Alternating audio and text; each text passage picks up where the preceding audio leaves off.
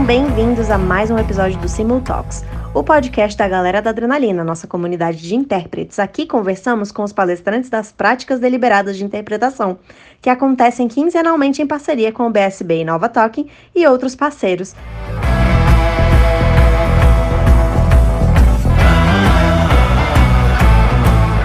Bem-vindo, Juliano, a estrela da tradução e da interpretação, agora, né, também, nesse novo ramo. E hum, eu queria saber de você, primeiramente, como que começou essa história de mudar o seu, a sua trajetória aí para tradução? Eu sei que você é formado em outro curso, né? Sua formação é de outra área. E para quem não conhece, é o Juliano Martins que está aqui comigo hoje e vai falar um pouquinho da história dele para vocês. Oi, pessoal, tudo bom? Obrigado, Raquel, pelo convite. Sim, com certeza. É... Bem, eu sempre tive computador em casa, né? Porque meu pai foi professor universitário de computação desde a década de 70. Ele já está aposentado agora, mas é, então a gente sempre teve contato com a tecnologia e eu estudei computação na faculdade, né? Entrei em 98 e me formei em 2002. E, e aí uh, comecei a trabalhar com programação, como analista de sistemas, passei num concurso público em 2004, no SERPRO, que é o Serviço Federal de Processamento de Dados, e fiquei lá até 2008. E aí, em 2008, eu virei tradutor, né? Então, foi por isso que eu larguei a computação para trabalhar com línguas. Eu já tinha estudado inglês e francês na adolescência, né? então eu já sabia bem falar inglês, falar francês fluentemente. Também gostei muito de português desde o colégio, sempre gostei bastante de ler também. Então, assim, as línguas sempre tiveram presentes. E em 2008 eu tive essa ideia, né? Na verdade, em 2007 eu tive a ideia de trabalhar com línguas e por acaso achei a tradução na internet. E aí começou, né? Muito bom. Nossa. E aí, depois da tradução, vieram outros projetos, porque o Juliano é super criativo, adora essas galeras todas que são criativas, galera da adrenalina, que fica criando várias coisas uma atrás da outra e que tem a ver uma coisa com a outra. Então, como você disse, você gostava já de francês e de inglês, e aí depois você começou a seguir aí um, um, um rumo aí para o poliglotismo, foi isso mesmo? Como foi isso? Foi. Em 2008, quando eu comecei a traduzir, eu também comecei a estudar alemão, porque eu tinha viajado para a Europa para visitar é, uns amigos também que moravam e ainda moram na Áustria, em Viena. E aí eu fiquei muito impressionado com a Áustria, com a Alemanha, que eu também visitei. Então eu voltei para o Brasil e quis estudar alemão. Comecei a estudar alemão em 2008. É, antes mesmo de começar a traduzir. Eu já estava procurando trabalhos, mas ainda não tinha. Então, assim, veio o alemão, em 2014 comecei no espanhol, em 2017 comecei no italiano e 2019 comecei no polonês. Então, são 13 anos aí de tradução e também de ampliando as línguas, né? Legal. Não, e, e o que eu acho muito legal depois que Toda vez que eu converso contigo, eu tenho uma nova ideia.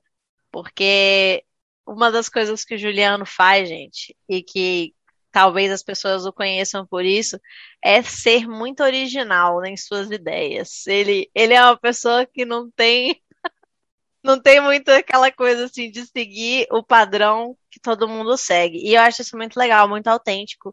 E eu sigo, acho essa filosofia de vida muito legal, muito bacana. E gostaria, às vezes, de ter um pouco mais de coragem de expressar algumas ideias que eu tenho. E às vezes eu não consigo porque eu me sinto, sei lá, preocupada aí com o que os outros estão pensando. Agora, Juliano, como que foi essa ideia de criar o seu canal do YouTube e aí, nossa, ter uma legião de fãs aí contigo? Como é que foi isso? Pois é, eu comecei a traduzir em 2008, como eu falei. Em 2013 surgiu o Clube Poliglota aqui em Fortaleza. O pessoal se encontrar toda semana para praticar idiomas. E isso aí também me incentivou a aprender outras línguas, né, como espanhol, italiano. Uh, e o pessoal do, do Clube Poliglota, em 2016, a gente começou a organizar o Poliglotar, que é outra iniciativa que eu queria comentar aqui, né, que é uma conferência de línguas que já aconteceu cinco vezes, né, foram três vezes em Fortaleza, uma vez em São Paulo, outra vez online, teria sido em Recife. A gente está esperando aí a pandemia passar para realmente fazer mais uma edição. Então, Poliglotar é essa conferência, juntamente com os clubes poliglotas, e o meu canal foi na mesma época do Poliglotar, né, 2016. Eu já tinha oito anos como tradutor e, e, o pessoal me perguntava muito, assim, antes de 2016, constantemente me perguntava como é que consegue cliente de tradução, onde é que você é, acha esse pessoal, quanto é que cobra, quais são as ferramentas. Então eu fui respondendo assim, respondia de novo e de novo e de novo, várias pessoas diferentes, né? Conhecidas, assim, né?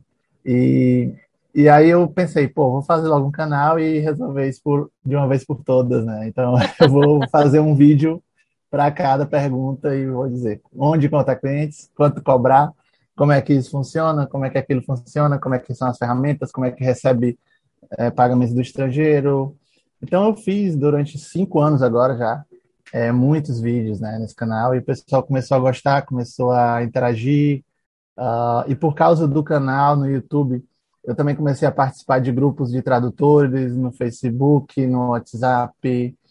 Uh, comecei a participar também de, de, outras conferências, né? Fora o Poliglotar também, conferência é, da Associação de Tradutores, de outra associação também. Comecei a participar de encontros e conhecer o, o pessoal da tradução, porque até 2016, até antes do canal, eu era realmente um tradutor solitário que estava trabalhando aqui na minha e estava vivendo minha vida e não conhecia ninguém, né? Não, muito bom. E olha, uma das coisas que eu acho muito legal no seu canal é que você não faz muito com edição, né? Você já vai fazendo ali o negócio cru, ou você já fez alguma vez com edição? É, esse negócio de fazer vinheta ou fazer coisas assim mais bonitinhas, que nem eu, eu né? não, não faço, não. É, porque leva muito tempo, e mesmo um vídeo sem muita edição ainda tem tempo de você pensar ou gravar e tal. Mas assim, uh, nos primeiros vídeos eu nem sabia como é que editava e cortava e nada, né? Então eu gravava uh, do jeito que ficar ficou, uh, ficou um pouco ruim, mas vai assim mesmo. Então eu não estava muito preocupado, até a iluminação ruim, às vezes som ruim. É, fui fazendo, mas o conteúdo era bom, né? Então o pessoal gostou. E eu tenho um programa de edição que eu uso. É, eu comprei até a, é, a assinatura desse programa, é Wondershare Filmora. Então eu edito, né? Tem vídeos que eu faço uns cortes, ou boto uma imagem, ou boto minha foto aqui no canto. Uh, então eu já fiz algumas edições simples, assim, de negócio de cortar partes que não ficaram legais, ou eu, eu, eu gaguejei e falava de novo a frase. Então, eu, esse tipo de corte de, de repetir, né? Não uma coisa muito elaborada, não, mas simples. Muito bom. E agora, em relação a essa nova jornada aí que você lançou aí, de onde que surgiu a ideia do viver de tradução? Pois é, no caso da mentoria, né? É, o canal no YouTube se chama Viver de Tradução já, né? Então, eu já comecei esse canal em 2016, fui, fui continuando. Eu também não tinha uma frequência uh, é, para fazer os vídeos, eu às vezes filmava um por semana, um por mês, um a cada dois meses, então não tinha uma, eu não queria uma coisa que me prendesse, assim. Então eu filmo quando eu tiver tempo e, e é isso aí. Quem gostar, gostou. Quem não gostar, não gostou. Mas aí eu fui aumentando o meu público, né? Agora o canal já tem mais de 6 mil pessoas. E no ano passado, durante a pandemia, ah, eu tive a ideia de, de fazer esse curso, né? Essa mentoria, oferecer aulas. E eu vou até contar como é que essa ideia surgiu, né? Na verdade, ela surgiu de outro outro amigo meu, fotógrafo, que ele estava uh, ah, na pandemia, sem trabalho, em casa, não tinha eventos e tal. E a gente conversou com ele um dia, cara, por que que tu não lança um curso de fotografia online, ensinar o pessoal a tratar as fotos ou tirar fotos? Alguns fotógrafos, né, podem melhorar seu serviço e tal. A gente conversou com ele durante algumas horas sobre isso, mas ele não não colocou para frente ainda. Até hoje estou até insistindo com ele. Nesse ano falei com ele de novo para ver se a gente bota essa ideia para frente. Mas depois de conversar com ele, no dia seguinte eu pensei, quer saber? Eu, eu vou fazer um curso, sabe? Aí eu já tinha um público, já tinha o conteúdo, né? Então eu, eu resolvi uh, fazer umas enquetes nos grupos de tradutores do WhatsApp, que tem alguns. Uh, pessoal, se eu lançasse um curso, quem gostaria de fazer? Aí várias pessoas disseram que sim. E aí eu vi que podia dar, né, 10 alunos, 20 alunos e tal. Eu vi que ia ser um público legal. Então lancei. Uh, e aí já se inscreveram 10 alunos, no outro dia já tinha 20. E, e aí depois eu pensei, pô, mas esse curso só comigo, eu ampliei. Aí eu convidei a Natasha Gonda para falar sobre currículo, redes sociais, perfil. Convidei o André para falar sobre negociação, é, preço. Convidei a Tatiana para dar umas aulas de tradução jurídica. E ao longo dos meses eu fui ampliando, né, convidando outros tradutores para falar de tradução de jogos, legendagem, tradução acadêmica. A Raquel falou de interpretação e vários outros. Então, já foram aí uns 13 ou 14 professores nos últimos 12 meses dando aula para esse público e, e, já foram mais de 500 alunos, viu? Estava contabilizando aqui. Caramba, foi muita gente já. Caramba, nem sabia que tinha sido tanta gente assim. Inclusive, o da Clara foi fantástico. Foi um recorde, né? 100 pessoas ali no curso dela de imersão. Achei muito legal. E é, ela a Cara Barros ela falou sobre tradução de português para inglês, é um tema um pouco. É, o pessoal tem medo né, de traduzir para língua estrangeira, mas ela fez um curso e realmente foi recordista de, de alunos, né? Teve mais de 90 alunos nesse curso da Clara. É, outros cursos tinham tido já 50, 60, sabe? Mas 90 não. Normalmente fica assim, 30, 40 pessoas. E assim, tem alunos que fazem o curso da Clara, depois fazem o meu curso, depois faz o do Jonatas, o da Raquel. Então, assim, os alunos vão comprando os cursos diferentes, né? Então, assim, são 500 e poucos alunos, mas já foram milhares de, vendas, digamos assim, né? Porque cada um comprou dois, três, quatro vezes, sabe? Pois é, e, e, eu achei assim que a comunidade é muito saudável, o pessoal se ajuda, manda lá é, oportunidades de trabalho. É bem como eu tinha conversado com o Endel, do Vida de Tradutor, que também criou lá a comunidade dele e também sempre manda esses serviços e trabalhos um para o outro ali. Eu acho isso muito legal. É, é, é muito saudável esse tipo de networking, assim, entre, entre todo mundo ali, um se ajudando ao outro e tal. Então, muito bacana. Eu acho ótimas essas atitudes. E eu acho que para finalizar, você pode falar um pouquinho aí quais são as suas perspectivas futuras, o que que você está planejando, que que você tem aí para trazer para gente. Se você quiser também deixar o seu é, arroba aí para o pessoal seguir, quem não te segue, e seus contatos, fica à vontade. Certo. Meus contatos, dizendo logo, no YouTube é o canal Viver de Tradução. Também tem o site da mentoria, que é viverdetradução.com. E eu também estou no LinkedIn, no Facebook, meu nome é Juliano Timbó Martins. E no Instagram é arroba Viver de Tradução. Então é isso. Também estou no WhatsApp. É o que eu mais participo, na verdade, o WhatsApp, porque é uma coisa mais rápida. Eu não uso o Telegram porque, não sei, é... eu acho que o WhatsApp já está tão consolidado que eu não quero participar de outros grupos lá. Aí lá no, no WhatsApp tem o grupo Novos Tradutores, tem o 2, o 3, o 4, porque os grupos vão lotando e a gente vai criando os próximos, né? Ah, mas o que, que tem de projetos, né? Ah, bem, ah, quero continuar traduzindo, interpretando. Interpretando eu estou desde 2016, então há menos tempo, né? Mas agora com a interpretação remota eu estou conseguindo muitos clientes da Europa, dos Estados Unidos, então está ampliando muito a clientela de interpretação para mim, porque a interpretação virou como a, a clientela de tradução, né, internacional. Porque antes era só aqui em Fortaleza ou no Brasil. Então, quero expandir ainda mais a minha interpretação, né, que eu incluí recentemente o espanhol no ano passado, que eu trabalhava só com inglês e francês, mas agora o espanhol também.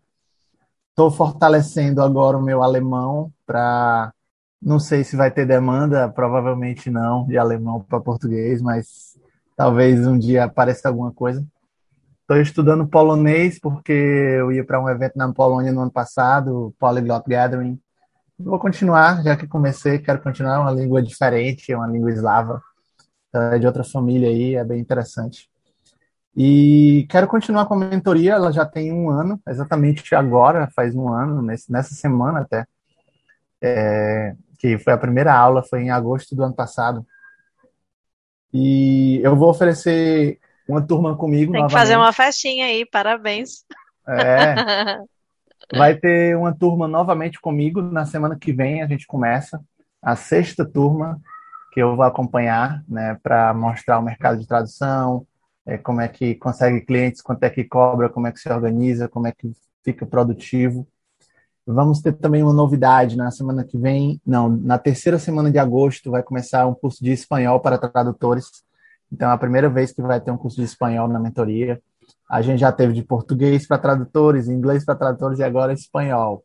Então estamos ampliando aí, vai ser com um professor do Uruguai, o Alfredo.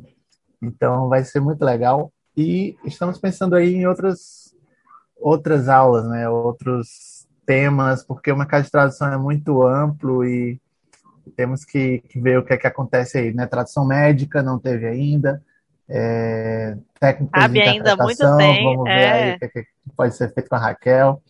E também em breve terá o Poliglotar, né? Pela sexta vez, agora em 2021. É um evento mais uma vez de línguas e tradução que vai acontecer em novembro. E o site é poliglotar.com. Gente, é muita coisa. E vocês têm que voltar várias vezes o áudio aí para não perder nenhum detalhe, porque aqui, ó, o negócio não para, não. E é isso aí. Muito obrigada, Juliano, novamente, tanto por palestrar quanto por ser parceiro, por estar com a gente. E hum, até a próxima, porque eu tenho certeza que você ainda vai palestrar em outros momentos. Então, muito, muito obrigada. Valeu, Raquel. Grande abraço. É isso aí.